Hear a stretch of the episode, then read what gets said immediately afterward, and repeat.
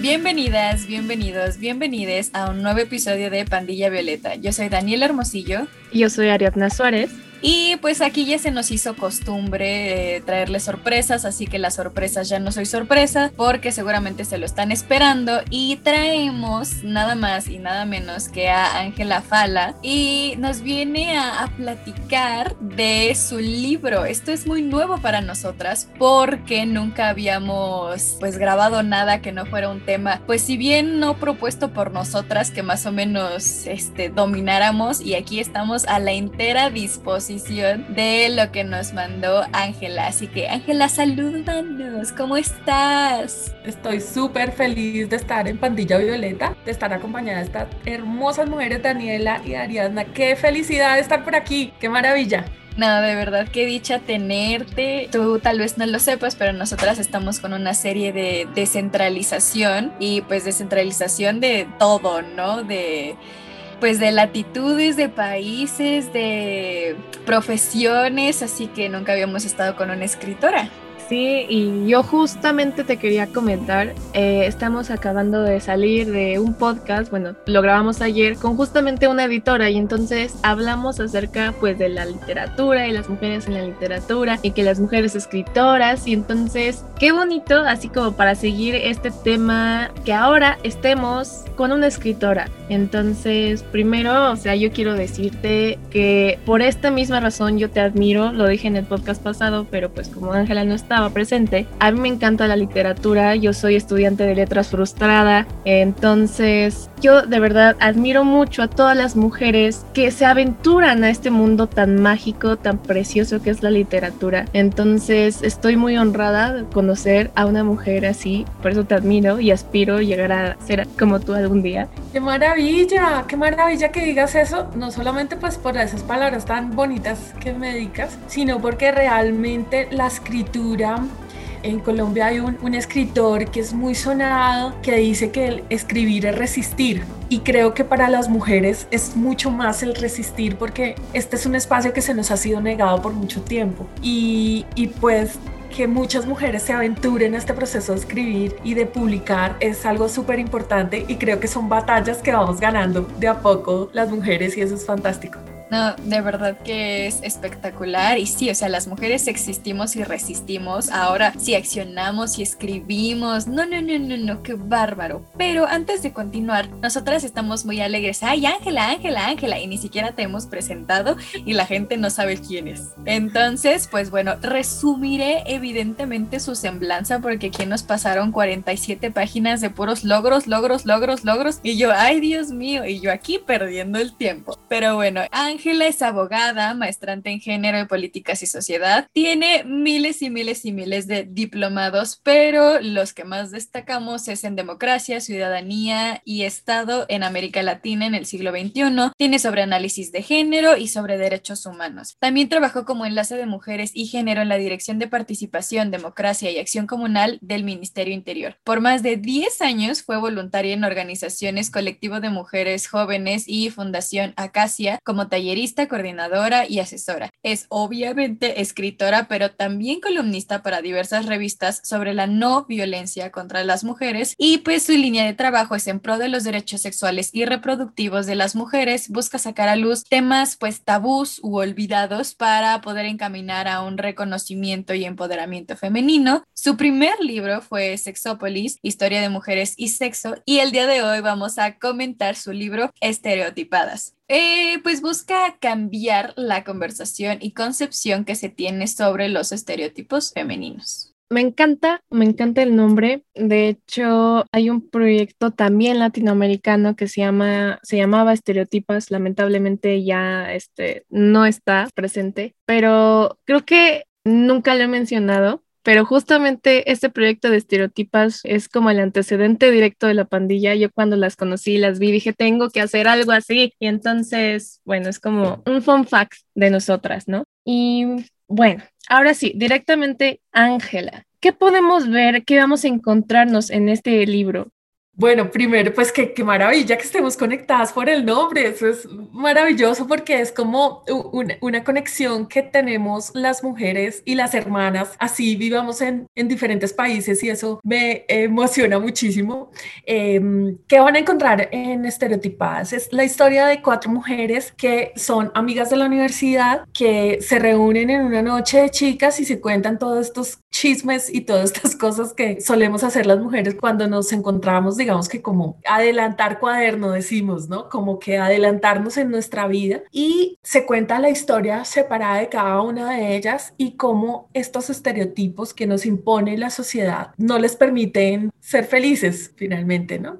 En el desarrollo de lo que quieren ser. Y lo que busca el libro es que podamos abrir el debate, contarnos qué es lo que nos pasa, porque seguramente el libro está repleto de lugares comunes donde todas nos hemos visto reflejadas, donde en algún momento de la vida nos ha pasado. Entonces es como decir, uy, sí, a mí me pasó esto, yo pasé por ello, me dijeron tales cosas. Entonces es como empezar a sacar estas conversaciones y saber cuál es el impacto negativo que tienen en nosotras. Básicamente eso es lo que, lo que van a, a encontrar. En el libro es un libro que es rápido, que tiene tiene una forma de narrar la historia muy, muy concreta y que seguramente les va a hacer llorar, les va a hacer reír y les va a hacer integrarse mucho con estas cuatro mujeres. Y aquí hay algo que justamente quiero mencionar, que retomar más bien que tú dices, y es que sin importar de qué país seamos, nos podemos identificar con muchas vivencias que, para bien o para mal,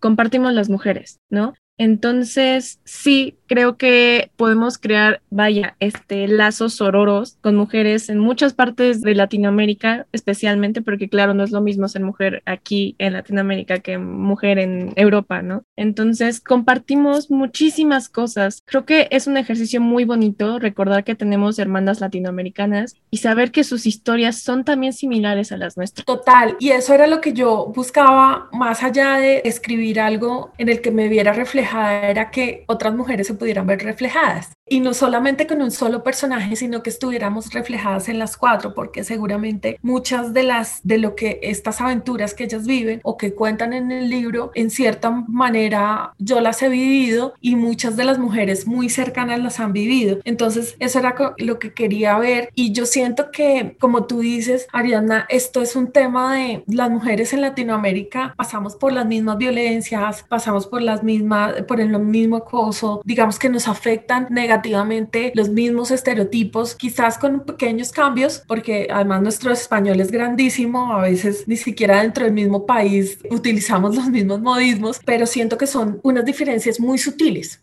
Sí, son unas diferencias muy sutiles y realmente como que los estereotipos grandes, las encasilladas grandes, las violencias grandes son las mismas. Y algo que me llamó pues mucho la atención fue esta idea que tienes de cambiar la conversación sobre estos estereotipos femeninos, porque muchas veces los tenemos tan interiorizados que nosotras los repetimos y los replicamos con las siguientes generaciones de una manera pues meramente inconsciente. Entonces tú has como un llamado de no, eh, no debes ser así, no dejes que te juzguen y haz lo que tú quieras y nosotras tenemos el derecho de vivirnos y de sentirnos y de gozarnos, aparte de los temas que tú tocas sobre todo, pues que es la sexualidad femenina. Entonces, pues no sé si nos quieras contar un poco más de, pues de eso. Imagínate que esto es como más allá de estereotipadas, digamos que, que esto se nos salió un poco de, de solo el libro, sino que nos estamos pensando que todo esto sea como sumar un poco a un movimiento que está bajo un numeral que es cambiamos la conversación. Y es que empecemos a contarnos esas frases que nos, que nos duelen tanto, que nos han dolido tanto en toda nuestra vida y, mm, y, entonces empezamos a generar esta conversación y muchas de las personas están como reflejadas ahí y dicen, sí, a mí también me pasó, o, con diferentes palabras, pero a mí también me lo dijeron. Y es como mm, empezar a debatir sobre ello, pero también cómo vamos a, a cambiar, ¿no? Porque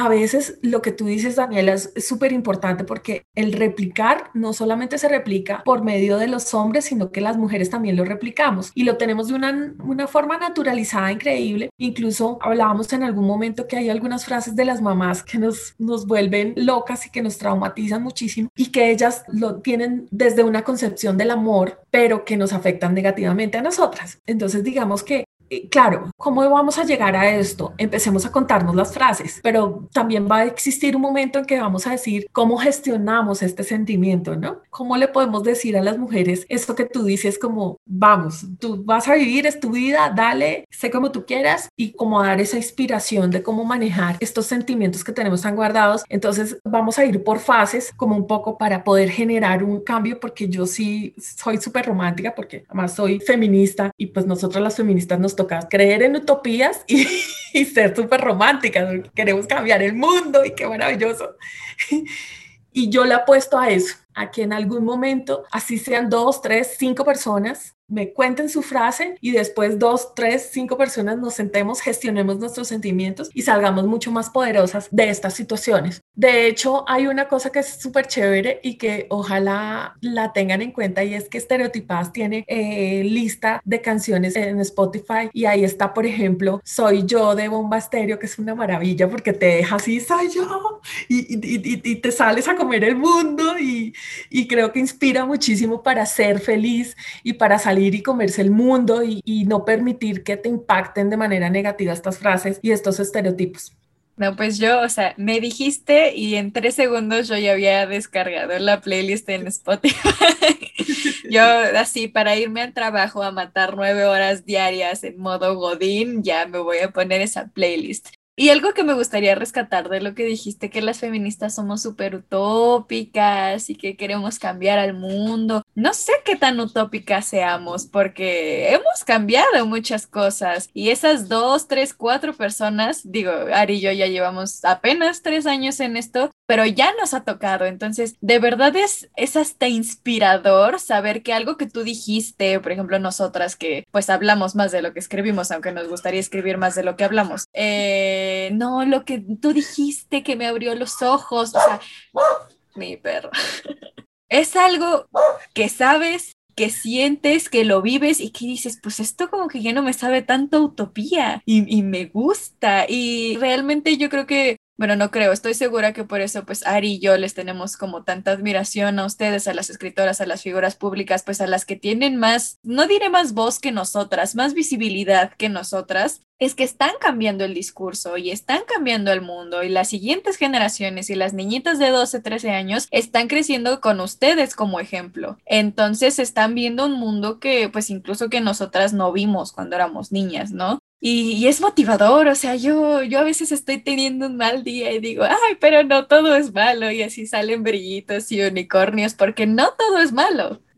Sí, creo que ahí está la fase romántica, es como, sí, vamos a lograrlo. De hecho, hay una cosa muy importante y es que las batallas que hemos ganado, sobre todo en Latinoamérica, han surgido en el siglo anterior, o sea, no, no es tan lejano, son casi 100 años que hemos estado conquistando batallas muy aceleradamente. Nosotras las colombianas hemos estado más rezagadas que todas las latinoamericanas, nosotras y Haití, imagínense este nivel. Nosotras reivindicamos el derecho al voto en el 57, 54 y, y lo hicimos posible el 57. Imagínense cuando ustedes ya llevan un montón de, tiempo ya haciendo el ejercicio. Pero sí, siento que es como ganamos muchas cosas que como que vamos ver un tema acelerado, pero yo siento que ya estoy muy vieja y que me voy a morir y que ya no, que ya no voy a ver tantos cambios, pero sí aspiro y espero que las que vienen ahí detrás, ustedes, de pronto mis sobrinas, o sea, yo siempre pienso como quiero dejar el mundo un poquito mejor para ellas, un poquito, un poquito. Y fíjense que cuando hago talleres, porque pues también hago todo este ejercicio de aprender con las mujeres, no enseñar, aprender de ellas, siempre hacemos un ejercicio de pongámonos todas por edad y las jóvenes empecemos a mirar hacia atrás y démosles gracias a, a ellas que vienen detrás, que han hecho un montón de vainas, porque sin ellas sencillamente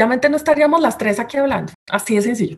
Totalmente. Y es justamente igual lo que comentamos este, en el podcast pasado. Eh, o sea, cientos, eh, a lo mejor miles de mujeres lucharon y murieron para que nosotros tuviéramos el derecho de poder aprender a leer, de poder escribir. Entonces, qué mejor manera de honrarlas que escribiendo que leyendo. Entonces, creo que incluso así, abriendo un libro, aunque no nos guste escribir, aunque no nos consideremos buenas escritoras, aunque no nos consideremos creativas, abrir un libro de una mujer ya estamos cambiando el mundo, estamos cambiando nuestro propio mundo. Entonces creo que desde ahí podemos empezar a luchar, desde cambiar lo más inmediato que tenemos a nuestro alrededor. Y justo lo que tú acabas de decir es algo que yo digo mucho, es que yo quiero dejar el mundo un poquito mejor que como lo encontré. E igual, se lo he dicho a Dani como de, pues mira, no importa que ahorita este, no veamos como los resultados inmediatos. Saber que estuvimos en el lado correcto de la historia, a mí me deja tranquila. Definitivamente. Definitivamente porque, porque además es como, mm, yo pienso que a veces nosotras nos frustramos porque ponemos unas cosas grandísimas. No quiere decir que no lo logremos. Ojo, es posible que logremos todo lo que nos propongamos. Lo que pasa es que yo siento que hay una vaina que yo no me inventé, ojalá, ojalá me la hubiera inventado, una vaina que se llama la revolución de, de las pequeñas cosas. Y eso es mucho lo que yo le apuesto. Es decir, que tu círculo cambie, que ese sea el granito de arena que estás dejando. Claro, en términos de visibilidad, lo que decía Daniela, unas mujeres pueden tener otras más que otras, pero si nosotras todas nos pusiéramos en la tarea de cambiar el círculo de nosotras, que puede ser entre 60 mm, y 100 personas, imagínense esta revolución de pequeñas cosas cómo llegaría a ser grande. Entonces yo creo que esa apuesta y trayendo tus palabras de solamente abrir un libro escrito por una mujer, eso ya cambia la perspectiva de muchas cosas. El hecho de que una mujer joven te vea leyendo un libro ya le deja una semilla ahí que después va a germinar en algún momento de la vida. Entonces yo creo que todas esas decisiones políticas que tomamos diariamente pueden hacer un cambio enorme en la sociedad en que vivimos. Qué bonito. Pero bueno, ya nos desviamos como mucho del tema. Centrándonos un poquito más a lo que hablas, yo sí tengo mucho interés porque hemos hablado con otras mujeres que luchan en contra de estos tabúes de la sexualidad y además son mujeres de nuestra edad, mujeres jóvenes, mujeres de la generación Z. Entonces, la verdad, nunca hemos estado con alguien más grande que nosotras. Generalmente nosotras somos las grandes, ¿no? Y digo, yo tengo 23 y Dani tiene 22, entonces no es como que tampoco seamos las más grandes eruditas, ¿no? Entonces, ¿cómo cambias la conversación alrededor de la sexualidad femenina? Bueno, yo creo y mi mantra desde siempre, desde que le aposté a escribir sobre sexualidad femenina, porque yo tengo unos escritos anteriores que son escritos muy técnicos acerca de violencias y artículos de opinión que son, un poco más de cuadriculados, pero le apuesto a la literatura para que sea un vínculo que sea mucho más fácil de pongamos esta conversación y hagamos natural las cosas. Yo le apuesto a esto con un mantra que siempre digo y es que la revolución comienza en la cama. ¿Por qué? Porque creo que el cuerpo de las mujeres, si lo empoderamos en la cama, está empoderado en todas las otras áreas, en lo privado y en lo público. Es decir, cuando tú estás segura de tu cuerpo, cuando tú te empoderas en tu cuerpo, que es por donde atraviesan todas las violencias, tú estás preparada para cualquier cosa que venga. Y eso parte de conocerse. Muchas mujeres grandes, ustedes que tienen esta edad de los 20, es maravilloso porque tienen una cantidad de información que les llega fácilmente. Pero nosotras, no voy a decir mi edad, olvídense, no me van a sacar eso. nosotras que estamos en los 40 y las mujeres más grandes de eso, muchas mujeres nunca se han visto la vulva, no saben qué es el clítoris, no saben qué es la vagina, ni siquiera encuentran esa diferencia. Algunas mujeres de 60 años nunca han llegado al orgasmo, que para mí eso es absolutamente triste, porque es como el orgasmo es una cosa tuya que no es responsabilidad de nadie más, sino que tú, tú eres la que debe trabajar por ello. Entonces yo creo que si nosotras nos conociéramos el cuerpo, si supiéramos cuáles son nuestras, los puntos de placer, qué es esta conexión con el, el erotismo y con la sensualidad, estaríamos mucho más empoderadas. ¿Por qué? Porque si tú amas tu cuerpo, no va a llegar nadie a decirte, no puedes fornicar porque estás gorda, no puedes hacer esto porque mira cómo se te ven las estrías, que todas las tenemos, mira cómo se te ven las celulitas, que todas las tenemos. Hoy estaba leyendo, estoy en, en varios grupos de feministas en Latinoamérica y en uno de ellos es en México, es porque yo considero que estoy una mexicana chiquitita atrapada en un cuerpo de una colombiana y eh, una de las chicas, porque debatimos todo el tiempo, una de las chicas decía, es que yo tengo un seno más grande que el otro y tengo miedo de que nadie me quiera por eso. Imagínense esta, este argumento tan bárbaro y todas empezamos a contestarle, mira, todas tenemos un seno más grande que el otro. No, es muy pocas las mujeres que tienen los senos iguales. Entonces, cuando no sabemos este tipo de cosas, cuando no reconocemos eh, nuestro cuerpo y el amor por nuestro cuerpo, es muy difícil. Entonces, yo quiero cambiar la conversación para que todo sea más natural, para que hablar de sexo no era, no es totearse de la risa y ponerse rojo, sino amar su cuerpo, encontrarse con el erotismo, encontrarse con la sexualidad y creo que más allá de la cama, estas mujeres van a ser poderosas en lo público y también en lo privado.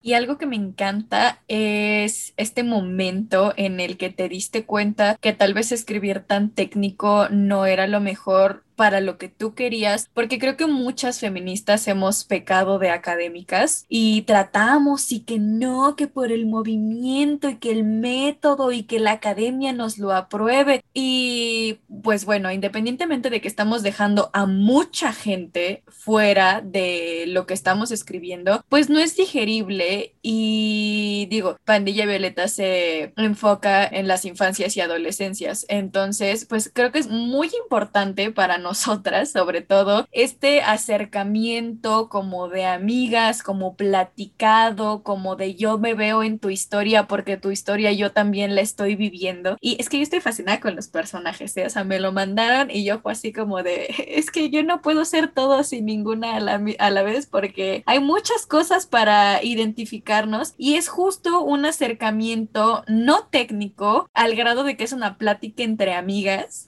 que te hace dar cuenta de muchas cosas y no sé, Ari, qué le parezca, pero a mí me gustaría presentarle a nuestras radioescuchas a las personajes porque, pues sí, creo que hay para todos los gustos. Y como primera tenemos a Olga, que es una joven atractiva, la mejor hija, la perfecta, y pues su imagen era la de alguien que no ha conocido realmente la vida y que ha experimentado muy poco. Entonces, pues los riesgos no son parte de su vida. Siempre ha estado en una rutina, siempre los mismos pasos y sobre todo siempre el mismo amante. A pesar de que sus amigas le decían que necesitaba conocer más, ella se sentía muy bien con su vida acomodada. Y creo que todas hemos sido Olga en algún momento. Y creo que tampoco está tan mal, o sea, no tenemos que darnos como de latigazos, como de, ah, es que no me gusta tomar riesgos, ay, es que no me gustan los besos de tres. No, o sea, está bien, está bien. O sea, creo que también es muy importante mencionar que la sexualidad, justamente retomando aquí, es este es que no es lineal, es literalmente, o, sea, de colores, de sabores, y es una red enorme. Entonces, no tenemos que caer ni, vaya, en estereotipos de ningún tipo, ni, o sea, es que creo que es muy bonito que haya tanta diversidad de personajes porque justamente nos podemos ver y vincular con estos personajes, ¿no? Porque estoy segura de que, como ya dije, hemos sido Olga, a lo mejor, este, conocemos a otras Olgas, ¿no? Yo siento ahí que es algo súper chévere que lo digas y es que finalmente ahí va la elección. O sea, si tú eliges ser esta mujer que está dedicada al hogar y a sus hijos, está bien es perfecto. Y es perfecto también que un día digas, ya no quiero ser esta mujer, ya quiero ser la mujer punqueta y quiero estar punk y quiero vestirme punk y quiero raparme la cabeza y eso también está bien pero que sea una elección propia, que no es algo que te tenga que poner la vida. Yo cuando hablo con mujeres jóvenes me dicen, ah, pero no, a mí, a mí no me dicen que me case, a mí, sí, claro, porque tienes 20. En estos momentos están ubicados en el momento de estudia tu carrera, estudia tu carrera, dedícate a estudiar, pero va a pasar un tiempo en que ya te dicen como, pero ya te estás dejando que te coja el, el bus o el tren o qué sé yo, para vestir santos también dicen, entonces ya te tienes que casar. Es como si, si llegáramos a un punto de la vida y tuviéramos que evolucionar en otra cosa que a lo mejor no lo queremos hacer, está bien si lo quieres hacer, pero a lo mejor si no lo quieres, tener esa, esa opción de decir, no lo quiero, hoy quiero ser punqueta y déjame y respétame mi decisión de ser punqueta. Sabes, ahorita que lo mencionas, me llegó a la mente, este, no sé si sigas a Rebecca Lane o la conozcas, que es una rapera latinoamericana. Yo Dani sabe mi obsesión con las raperas feministas. Entonces, yo la sigo en todas partes. Esta mujer, yo la amo, de verdad, sus letras me inspiran mucho. Cuando estoy súper mal, escucho una de sus canciones y ya como que mi, mi mood al 100, siempre viva, siento que es como mi canción este, que fue escrita para mí. Pero bueno, el caso es que esta mujer, como súper feminista, súper luchadora, súper empoderada, acaba de anunciar hace poco, hace unas semanas, que está embarazada. Y recibió un montón de comentarios diciendo como no, es que ya te volviste una presa del patriarcado y no sé qué, y. Y digo, es que no podemos caer tampoco en ese extremo. O sea, estamos, sí, peleamos a favor del aborto, pero no es como que queremos que todas las mujeres aborten y que queremos que nadie ejerza su maternidad. Entonces, es esto, analizar justamente los discursos, es analizar las elecciones y no dejarnos llevar eh, por un feminismo súper dogmático que nos diga qué hacer, porque tampoco ese es el punto del feminismo. El punto es liberarte y ser quien tú quieras ser. Entonces, yo creo que no está peleado ser una rapera increíble, súper chingona y ser mamá.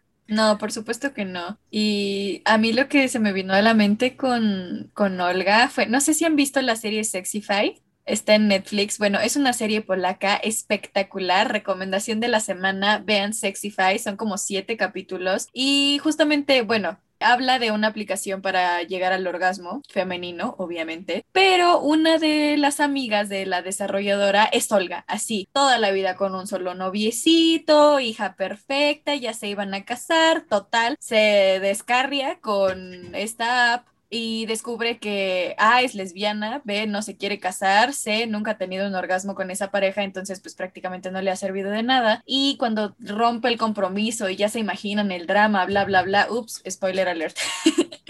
este, el prometido le dice, oye, pero me cambias por otra persona. Y ella le dice, no, y dice, seguro me cambias por otra mujer. Y dice, solo te cambio por otra mujer, por mí, por mí misma, te cambio por mí. Y yo como de, sí, go girl. Entonces, muchas veces la gente no entiende que las cosas las hacemos por nosotras y que si les gusta, si no les gusta, si les espanta, si no les espanta, nos viene valiendo tres hectáreas de vulva. O sea, la mujer de nuestra vida somos nosotras y aquí a la mujer que vamos a tratar de complacer es a nosotras y a quien le pese, pues que le pese. Ese mismo dilema está con el embarazo de Yuya. Aquí somos súper fan de Yuya y entonces es como, está bien ser pro aborto y estar feliz porque Yuya está embarazada. Es como, primero porque tenemos esos dilemas en nuestra cabeza, ¿no? Y segundo, el hecho de que seamos aborteras no significa que no disfrutemos de los niños y de las niñas y no disfrutemos de la maternidad. Lo que pasa es que la maternidad tiene que ser consentida. Es así de fácil. Entonces, ahí es el punto. Y creo que, ay, Ariana, te voy a recomendar una canción que se llama Chicas Malas de Orojo, de una mujer que rapea así como, eh, o sea, yo no sé qué es eso, pero ojalá te guste. Tienes que escucharla. Me dices si te gusta. De hecho, está en el playlist de Estereotipadas, está, porque yo la escucho y salgo a la calle como, bueno, voy, ahí voy. Lista para enfrentar la vida. Sí.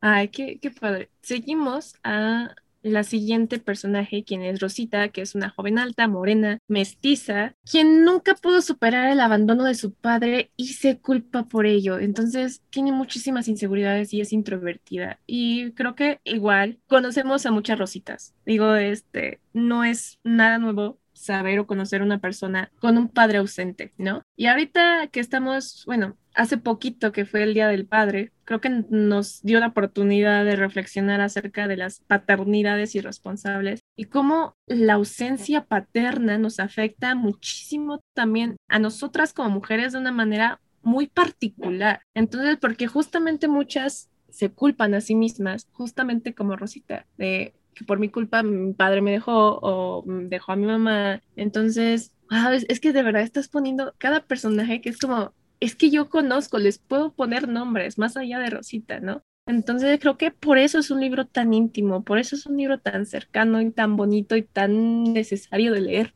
Fíjate, Ariana, que hay, hay, una cosa ahí que nos pasa a todas y que dices como cuando uno se echa la culpa.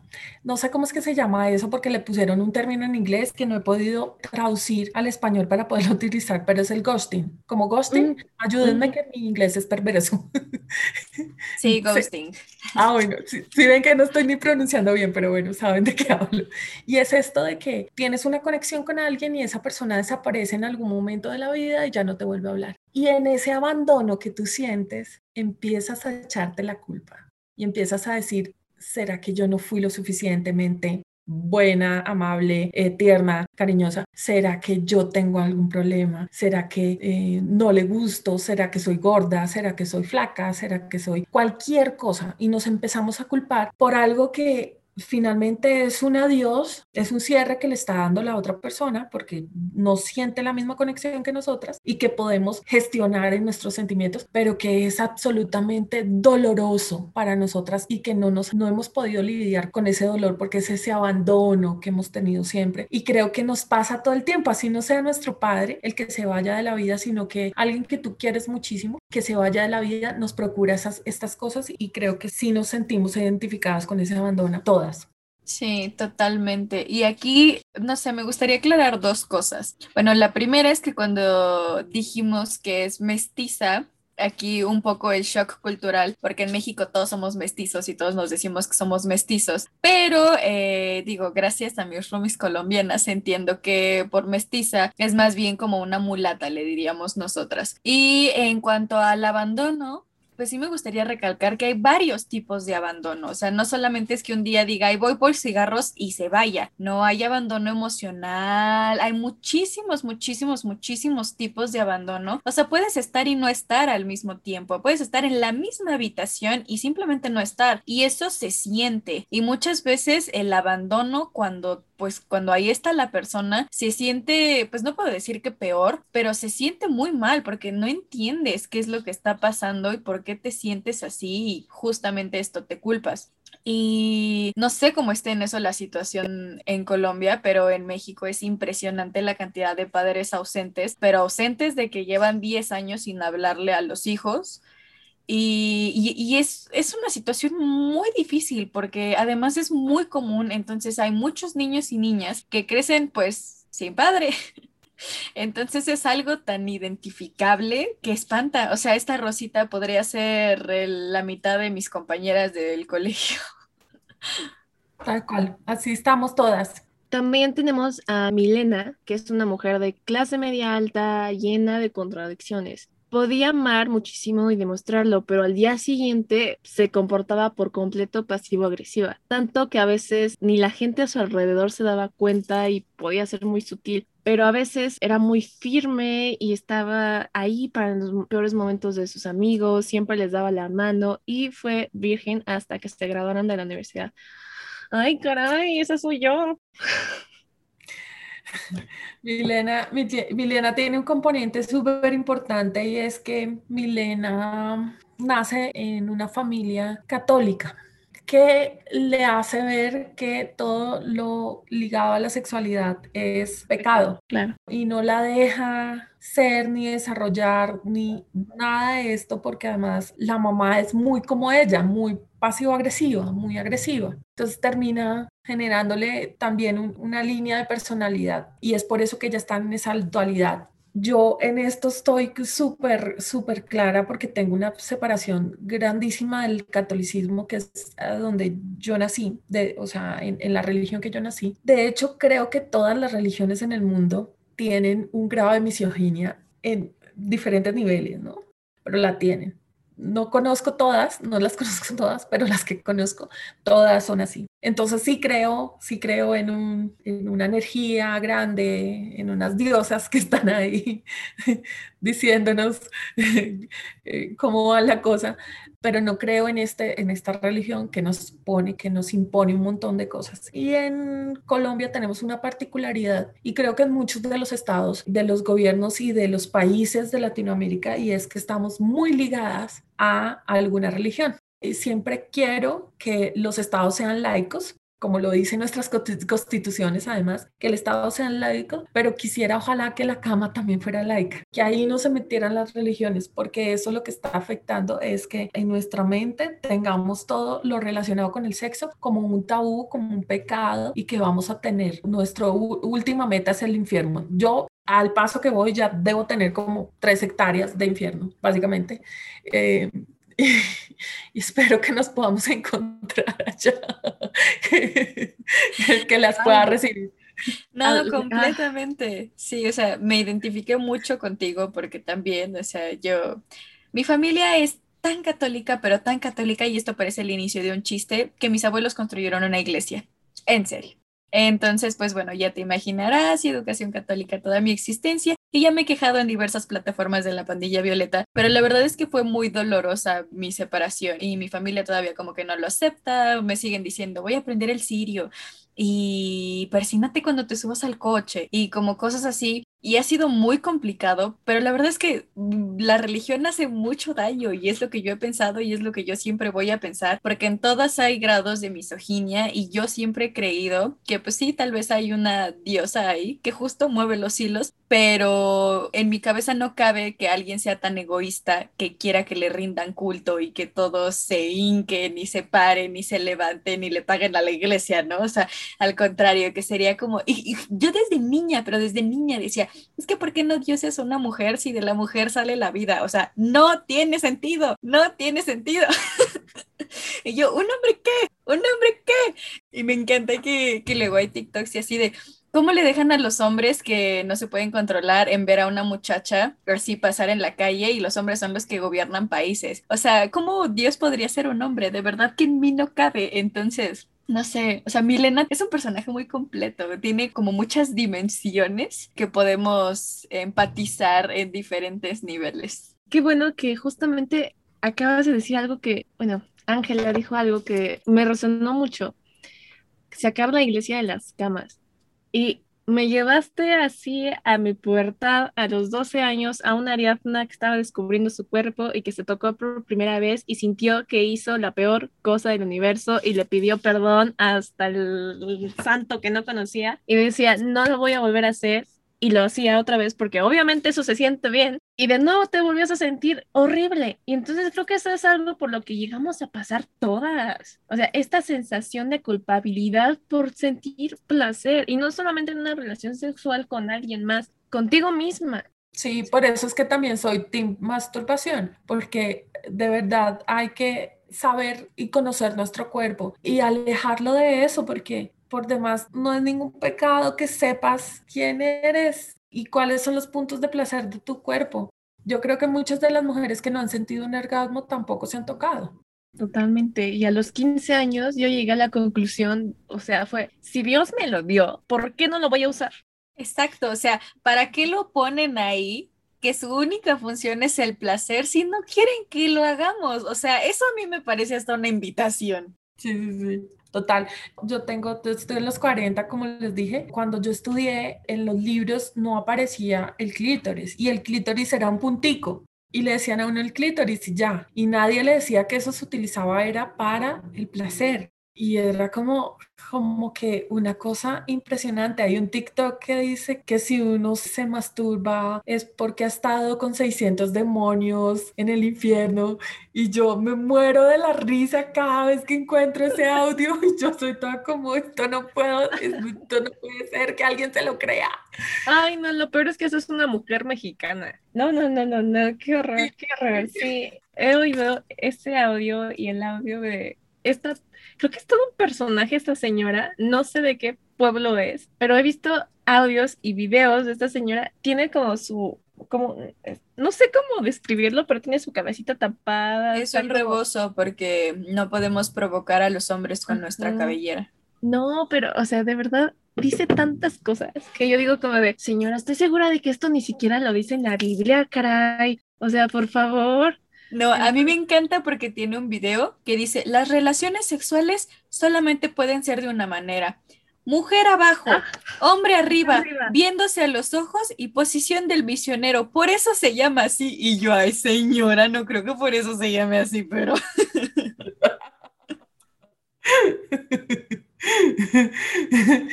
bueno, pero, pero igual me ha gustado que la gente le complete la frase diciendo como, ¡Oh! O sea que yo ya estuve con la mitad del infierno. No, también dice que se abren portales al infierno y es como de mi cuarto, pues ya debe de ser el infierno aquí encarnado, por favor. Sí, dice que es el botón del diablo, así, y el diablo, ay, ya te oí, deja de picotear. No, o sea, imagínate, imagínate a Lucifer tener que escuchar tantos timbrazos todo el maldito tiempo. No, pobre, me compadezco. No, pobre. Pero pues bueno, esto es básicamente el panorama que tenemos. Claro, nos da muchísima risa porque realmente raya en lo cómico. Pero este es el panorama que tenemos desde la religión, ¿no? Un poco eh, todas estas cosas eh, sí los hablan muy seriamente desde el culto y muy seriamente la gente se lo toma así y por eso es que muchas mujeres jóvenes cuando están explorando su cuerpo la palabra es no te toques porque es pecado y con eso creces. Yo recuerdo que una vez ni siquiera estaba haciendo yo algo debido, entre comillas. Tenía yo mi mano metida dentro del pantalón. Sí, ¿qué estaba haciendo? No me acuerdo si me estaba rascando porque ni me limpié bien. No me acuerdo, yo estaba pequeña.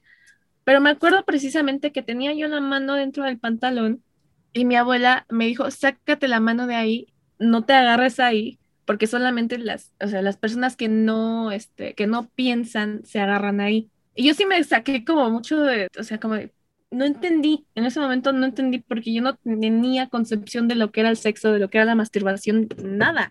Pero es algo que se me quedó muy grabado. O sea, que mi abuela me ha dicho como no puedes tocar tu cuerpo, no puedes tocar tus partes. Entonces fue como, pero ¿por qué no debería de hacerlo, no? O sea, algo que en ese momento me quedó muy grabado de mi infancia y es como que, qué triste, ¿no? O sea, qué triste que igual ella eh, hoy, pues yo sé que a lo mejor, no conozco su vida sexual, obviamente, ¿no? Pero sí me he puesto a pensar y es como de, qué triste que mi abuela a lo mejor nunca haya conocido un orgasmo. Hasta yo digo, y ahorita este, digo, ay, voy a juntar para comprarle su vibrador y le voy a decir, ten abuelita, disfruta.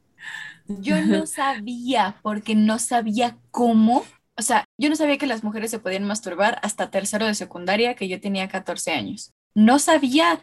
Y yo decía, no, pues los hombres, y lo hablan aparte como si se estuvieran tomando un jugo, y no, que sí, que mira, que yo la tengo más grande, que no sé qué, porque aparte, ay, los hombres y hablando de perros. Pero yo, o sea, yo dije, ah, pues es cosa de hombres y solo los hombres lo hacen. Y me cambié de escuela y una niña dijo, no, sí, que la masturbación, que no sé qué, yo, o sea, ¿cómo? O sea, tú puedes, o sea, Oh, y me tuvo que explicar yo que tenía ahí abajo y cómo funcionaba para que yo entendiera, o sea, que sí se podía. Y yo, año más, a ver. Pero es impresionante y a mí sí me explicaron entre comillas que teníamos y para qué servía, pero yo dije, ah, pues sí, pues con otro hombre y que para eso sirvan. Y no, o sea, eso de verdad abrió, abrió mi mente y me sentí muy tonta mucho tiempo y ya después vi que no era mi culpa. Pero sí, o sea, vivimos en un mundo de, de, desinformación y nosotros nos dimos cuenta rápido, pero sí me imagino a tu abuela, o sea, seguramente tu abuela pensaba lo mismo que yo. Pero además es que también es una práctica que se puede hacer en pareja y es muy bonito, es muy bello porque es también comprometerse un poco con el placer de la otra persona y que la otra persona también se comprometa con tu placer. Y es algo muy bello que lo vemos muy mal. O sea, es como si tú encuentras a tu pareja en esas, dices como, yo estoy faltando, oh no, ¿qué estoy haciendo mal? Y es, no, es tranqui, eso también es algo chévere. Y también lo pueden compartir juntos, lo pueden compartir individualmente. Es como dejar ese tema de todo es malo. Totalmente. Y por último, pero no menos importante, tenemos a Ana. Ella siempre tuvo problemas con su cuerpo, muchísimas inseguridades y no podía mirarse al espejo. Sufrió de trastornos alimenticios derivados por los comentarios de su familia, que le decían empanadita por lo bajita y gorda y siempre se burlaban de la barriguita que le salía o le decían que tenía vientre de embarazada. Hay muchísimas cosas a analizar acerca de Ana, tan solo en ese pequeño párrafo que, que nos diste. Y es que, o sea, yo estoy segura de que la mayoría tenemos algún grado de disforia este, corporal. O sea, tanto que no estamos conformes con nuestros cuerpos y a, lo mejor tratamos y tratamos de aceptarnos y sabemos que en la práctica como de, ok, mi cuerpo es así, lo tengo que aceptar, pero es muy chocante verte al espejo y decir, tengo que aceptar este cuerpo que igual no cumple con los estándares de belleza que me, me, inculcaron desde mi familia, porque en mi caso sí fue como de, ah, estás morenita. Entonces, o sea, desde cosas así a las cosas que nos influyen los medios. Entonces, creo que igual podemos sentirnos identificadas con Ana en esta parte y es, es que es muy triste que sea verdad. Y a mí me gusta la parte de la familia. Creo que muchas veces decimos, ay, pues hay que quererlos porque es la familia. Ay, pues me lo dicen porque me quieren, porque es mi familia. Cuando realmente la familia es de los círculos que más daño nos hacen. Y no lo digo yo, lo dice la ciencia. O sea, no es coincidencia que diga aquí el papá, la abuela, el hermano, porque no es coincidencia. Y digo, aquí no es ningún secreto que yo padecí trastornos alimenticios y aún mi familia sabiendo me sigue diciendo pavito por mi papada. Entonces, ya con todo el background y la terapia y no sé qué, y de broma, y no, que sí, que te queremos mucho y estamos jugando, pues entre broma y broma la verdad se asoma y de verdad que los comentarios pues sí, porque, o sea, porque en el colegio le llamamos bullying y en la familia es, pues es normal y es tu familia y te jodes, ¿no? Entonces, Ana también se puede traspasar, bueno, todas las personajes, pero a muchos niveles y es muy identificable porque justo todas tenemos inseguridades con nuestro cuerpo, o sea, ni las que yo veo en Instagram que digo, no, pues yo parezco churro pisado al lado de esta morra diosa diva perra potra espectacular y ellas tienen un montón de inseguridades, entonces, ¿cuándo se detiene? ¿Habrá alguien que diga, ah, no, así estoy perfecta? Yo no conozco a nadie. Yo tampoco, y creo que yo soy, o sea, yo soy más que Rosita, Olga o Milena, soy mucho Ana. Y cuando empecé a escribir, hice catarsis en muchas cosas y lloré mucho. y después cuando estaba editando con la editora también lloramos porque sentíamos que sí, que realmente nos, Ana, éramos mucho de nosotras yo siento que nosotras, por ejemplo, las feministas hablamos desde un punto y es que estos chistes y estos comentarios que se están haciendo supuestamente en broma, siempre les ponemos un paro, ¿no? Siempre es como, oye, pero no, esta, este chiste es súper sexista, no lo digas, no sé qué. Y no es porque queramos ser histéricas, como nos llaman, ¿no? o queramos ser feminazis, entonces ya no se puede hacer un chiste. No, es que eso va cambiando la cultura y las mujeres jóvenes que lo están escuchando no están diferenciando si eso es una broma o no y se le está quedando en la mente todo el tiempo. Y además, yo creo que esto, esto de Latinoamérica, tenemos una capacidad de burlarnos de todo y de hacer chistes de todo y de reírnos de todo. No hay necesidad de reírnos del cuerpo de las otras personas. Ya podemos hacer una infinidad de cosas para pasarla bien, digamos. A eso me refiero, sin que tengamos que estar diciendo cosas malas del cuerpo de otra persona. Y además porque sé si, estamos nosotras aquí, las tres, y yo les dijera como, bueno, ¿y cómo me veo con esto? Entonces me van a decir como, uy, no, ponte tal chaqueta que nos gusta como te ves con esta chaqueta o cámbiate el color, este color, ¿no? Una cosa es cuando es solicitado ese concepto de tu cuerpo o de cómo te expresas o de tu expresión de género o de mm, cómo esta decisión política de, de vestirte hoy impacta.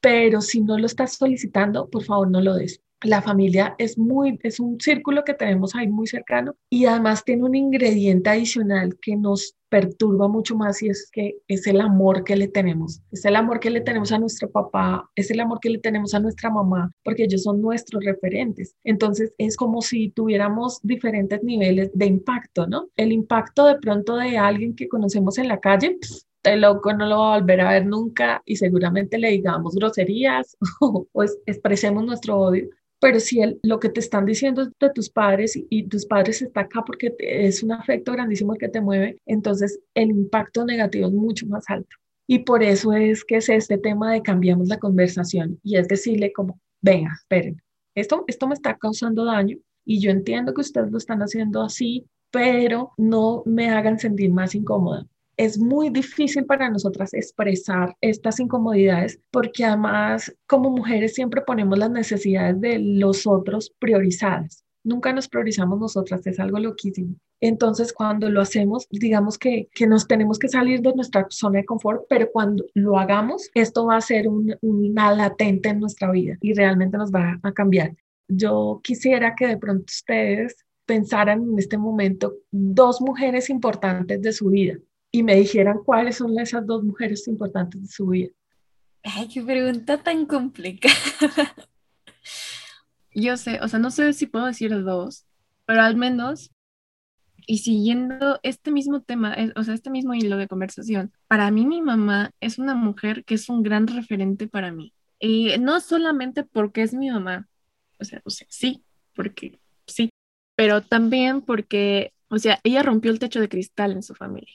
Ella fue la primera en graduarse de una licenciatura. No solamente tiene su licenciatura, es doctora, es doctora en ciencias. Y hace poco, yo no sé por qué, o sea, veintitantos años de mi vida, y yo no tenía idea que la maestría que hizo mi mamá fue de inmunología. Si no cae la pandemia, yo no me entero. Entonces, yo siempre admiré a mi mamá por, o sea, sé que es inteligente, pero siempre la admiré por todos sus logros, o sea, sus artículos científicos publicados en revistas científicas muy importantes. Nature es una de las revistas importantes, o sea, científicas en, todo el mundo. Ella ha sido publicada en Nature y no sé, o sea, de verdad verla a ella como profesionista, como científica y como mujer, digo, wow, o sea, de verdad siempre fue como un referente para mí. Yo veía a mi mamá como una figura enorme, enorme, enorme, enorme. Y entonces yo la admiro muchísimo por eso. Y además, algo que ya lo he comentado aquí es que mi papá apenas, bueno, nada más terminó su licenciatura y quien gana más en mi familia es mi mamá.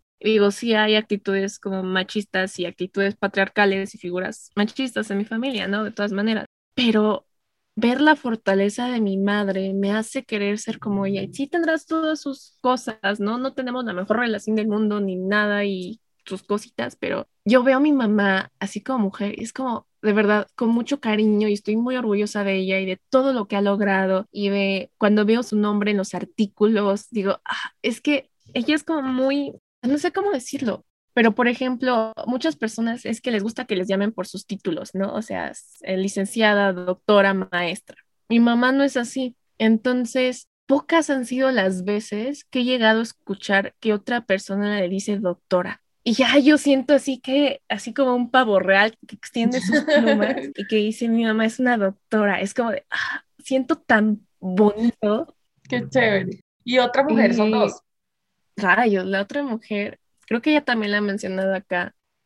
Es la primera feminista que conocí y también Dani ya también debe estar como harta de que la mencione mucho, pero para mí también fue muy importante este, verla como activista, que fue una maestra que es Irene Soria y este, ya la nos ha escuchado en algunas ocasiones y la agradezco mucho, o sea, enseñarme que es posible luchar por tus valores, ¿no? Digo, igual como tú decías antes, las feministas solemos ser muy románticas, ¿no? De se puede, sé que... Y para ese entonces yo tenía como este feminismo muy romántico de donde sí me voy a informar y no sé qué, y vamos a cambiar el mundo. Pero hay, o sea, cuando la conocí a ella y la vi en físico y dije, esto es una feminista hecha y derecha, fue que dije, hay que accionar, o sea, no solamente nos podemos quedar en el aire, tenemos que hacer cosas concretas. Entonces, ella sí pautó muchísimo mi feminismo y lo agradezco mucho. Estoy muy agradecida por conocerla. Y digo, ella es este hack feminista y se maneja en todo esto de la tecnología y está súper padre lo que hace. Entonces, creo que esas son como las dos mujeres que son referentes para mí.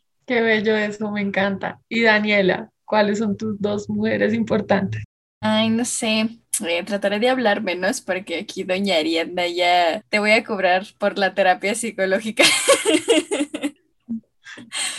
Eh, no, bueno, o sea, definitivamente una de las primeras mujeres importantes para mí fue la bibliotecaria de mi primaria, porque cuando yo era niña me hacían un bullying, pero la gente me ve ahorita toda feliz y toda bonita y no se imaginan lo mal que la pasé de niña. Y nadie me quería, nadie me hablaba, nadie. Y la bibliotecaria y yo nos hicimos amigas, me devoré todos los libros de esa biblioteca y cuando los terminé de leer todos, eh, pues platicábamos ella y yo en todos mis descansos y mientras comían. Entonces, no sé, o sea, fue como, como un pilar muy importante. Traigo tatuada la flor del libro que me regaló, porque era una ratoncita que se llama Crisantemo, que la molestaban porque se llamaba como una flor y la maestra se llamaba Margarita, entonces también se llamaba como flor y bla, bla, bla, bla, bla. Entonces, sí, ya falleció, desafortunadamente. Sí, fue, fue muy triste cuando me avisaron. Ya era una persona grande, pero sí, o sea, era una mujer y, y me acogió. Y no me acogió en un plan como maternal, como alguien pensaría, porque pues yo era una niña. No, o sea, éramos amigas, así, amigas, amigas. Y la segunda también es mi amiga, de hecho está aquí en la pandilla y yo le digo que no somos mejores amigas porque somos soulmates y comparte absolutamente todas mis pasiones, mi profesión, lo que estudio, lo que hago, lo que veo. Ella también canta y hemos pasado, yo creo que es la mujer con la que más horas he pasado que no es de mi familia. Tenemos una conexión que, que sí va más allá de amigas, va más allá de hermanas y obviamente estoy hablando de Carla. Es muy bonito cuando encuentras a alguien con el que solamente estás y te pones de buenas y solamente estás y como que vibran juntas. Entonces, no sé, no tengo tanto de conocerla, unos 6, 7 años, pero sí creo que nos hemos encontrado muy bien y es un pilar muy importante en absolutamente todas las decisiones de mi existencia. Qué bueno, me encanta que las dos tengan así como la claridad cuando les pregunto eso, pero el ejercicio y las historias que tienen detrás de esas dos personas que eligieron son absolutamente hermosas, pero el ejercicio y a lo que yo quiero llegar con Cambiemos la conversación es también el, un ejercicio individual que tenemos que hacer como mujeres y es que cada vez que nos digan cuál es una de las mujeres importantes de tu vida, pienses en ti, ¿ves? O sea, nosotras necesitamos priorizarnos. Cuando les estaba contando, siempre ponemos las necesidades de otras primero. La mujer más importante que tienes en la vida eres tú, porque necesitamos partir de esto para amar esto, amar nuestro cuerpo, amar nuestra, nuestra vida, amarnos como mujeres para poder amar a, a las otras mujeres. De hecho, la pregunta a veces es mucho más amplia. ¿Cuáles son las dos personas más importantes en tu vida? Y a veces entonces elegimos a, una mujer y un hombre que sentimos muy cercanos, pero el ejercicio va y es apostarle mucho a, a yo soy una persona importante en mi vida, yo necesito priorizarme, yo necesito tenerme primero ahí. Y creo que en este tema de, de cómo nos vemos frente a nosotras mismas y cómo quisiera yo que en algún momento tuviéramos un, impacto positivo es seguirle haciendo estas preguntas a las demás mujeres. Seguramente algún día cuando esté toda la pandilla, alguna de ustedes pueda preguntarles cuáles son sus personas importantes y saquen este ejercicio y digan como, sí, necesitamos ser nosotras primero para poder amar a los demás con mucho amor y eso requiere que las necesidades de nosotras estén primero. Qué ejercicio tan bonito y que, tan revelador, de verdad. Tienes toda la razón. Es que deberíamos de estar en primer lugar nosotras mismas. Y es algo que igual trato de hacer mucho y decir como, es que toma las decisiones que tú creas que son correctas para ti, no por nadie más, para ti. Y aún así lo decimos y en la práctica hacemos todo lo contrario. Mira que ahí, dices una cosa importante porque a veces cuando uno no tiene una actuación que sea feminista, le dicen, pero es que, ¿y tú? ¿Cuál es tu feminismo? Entonces, ¿tú cómo eres feminista? ¿En dónde? Y no sé qué. Dices, no, es que no todas estamos en el mismo escalón. Y eso hay que entenderlo. Unas están en el más alto y otras estamos en el más bajito pero todas estamos ahí y necesitamos todas estar avanzando. Entonces hay que entender las que no la tienen tan clara, compartir información, que eso me parece una cosa fabulosa, compartir información, leer, ser curiosas, entender, tener pensamiento crítico y también pedir ayuda a las que están más adelante de nosotras, decirle como, venga, esta vaina no entiendo, explíqueme porfi porque estoy perdida. De eso se trata el feminismo. Ay, bueno, yo creo que ya hemos hablado tanto y tanto del libro, tanto de las historias, tanto de todo, que de verdad, si no les dan ganas de leer este libro, yo mismo les, les mando el libro para que lo lean, de verdad. O sea, yo muero por leerlo, por verlo completamente. Y ay, es mi primera vez conociendo una escritora, entonces va a ser algo como súper bonito, de verdad es un sueño hecho realidad, como de platicar con alguien que ya creó un libro, entonces como Así que, uff, yo estoy muy emocionada, de verdad. Pues sacamos muchísimas recomendaciones semanales en este podcast, o sea, la playlist de estereotipadas, la serie de Sexify, obviamente el libro de estereotipadas. Entonces, uff, uff, qué buen episodio el día de hoy. Sí, estamos un poco tristes de que haya llegado a su final, pero también si grabamos podcast de tres horas no los van a escuchar. Así que muchísimas gracias por quedarse hasta el final. Muchísimas gracias a Ángela por acercarse a nosotras, por entablar esta relación que rebasa países y shocks culturales y absolutamente todo. De verdad que fue un gustazo conocerte, de que estamos muy emocionadas por y pues nada, que quedamos a la orden y esto es lo primero de muchas colaboraciones que tendremos, porque obviamente vas a seguir escribiendo y obviamente eres bienvenida en este programa. Gracias, ya considero que la, pandilla, que la pandilla hace parte de mi casa, así como la pandilla hace parte de mí y estoy a un clic de distancia, un clic de distancia nos separa, entonces ahí estamos viéndonos y compartiendo. No, no, pero antes de irte, aquí ya viene mi discurso. Es que ahorita me lo sacaste. Ese ya es mío, ya, ya. Y, Daniela ya sabe lo que viene. Y es que a mí me encanta decir que la pandilla somos todas. Entonces, la pandilla también eres tú. Así que bienvenida. Ya formamos parte de este gran cambio, como quieras verlo.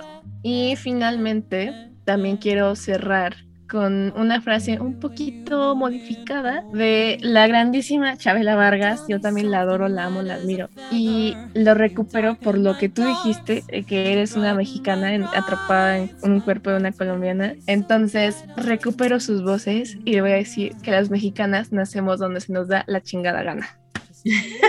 Bien, gracias, excelente. Me encanta eso. Y pues bueno, con toda la pena de mi corazón nos despedimos de Ángela. Recuerden que como somos un proyecto transmedial feminista, vamos a estar sacando contenido de ella, de su libro, de los estereotipos, de absolutamente todo en todas nuestras redes sociales y plataformas de streaming o donde nos quieran ver. Todo lo que se les ocurre lo tenemos. ¿Cómo que no, señorita? Entonces, pues yo soy Daniel Hermosillo. Yo soy Ariadna Suárez. Y yo soy Ángela Falla. y muchísimas gracias por escucharnos, por echarse nuestro gran rollazo aquí de mil horas. Si llegan hasta acá, de verdad, un abrazo. Este, no sé, les mandamos este un bocadín. Entonces, reclámenlo en, en el Instagram de la pandilla de oigan, ya me eché todo el podcast, regálenme mi bocadín. Y con mucho gusto. Em, y bueno, y ahora sí, nos escuchamos el próximo miércoles Violeta. Adiós a todas.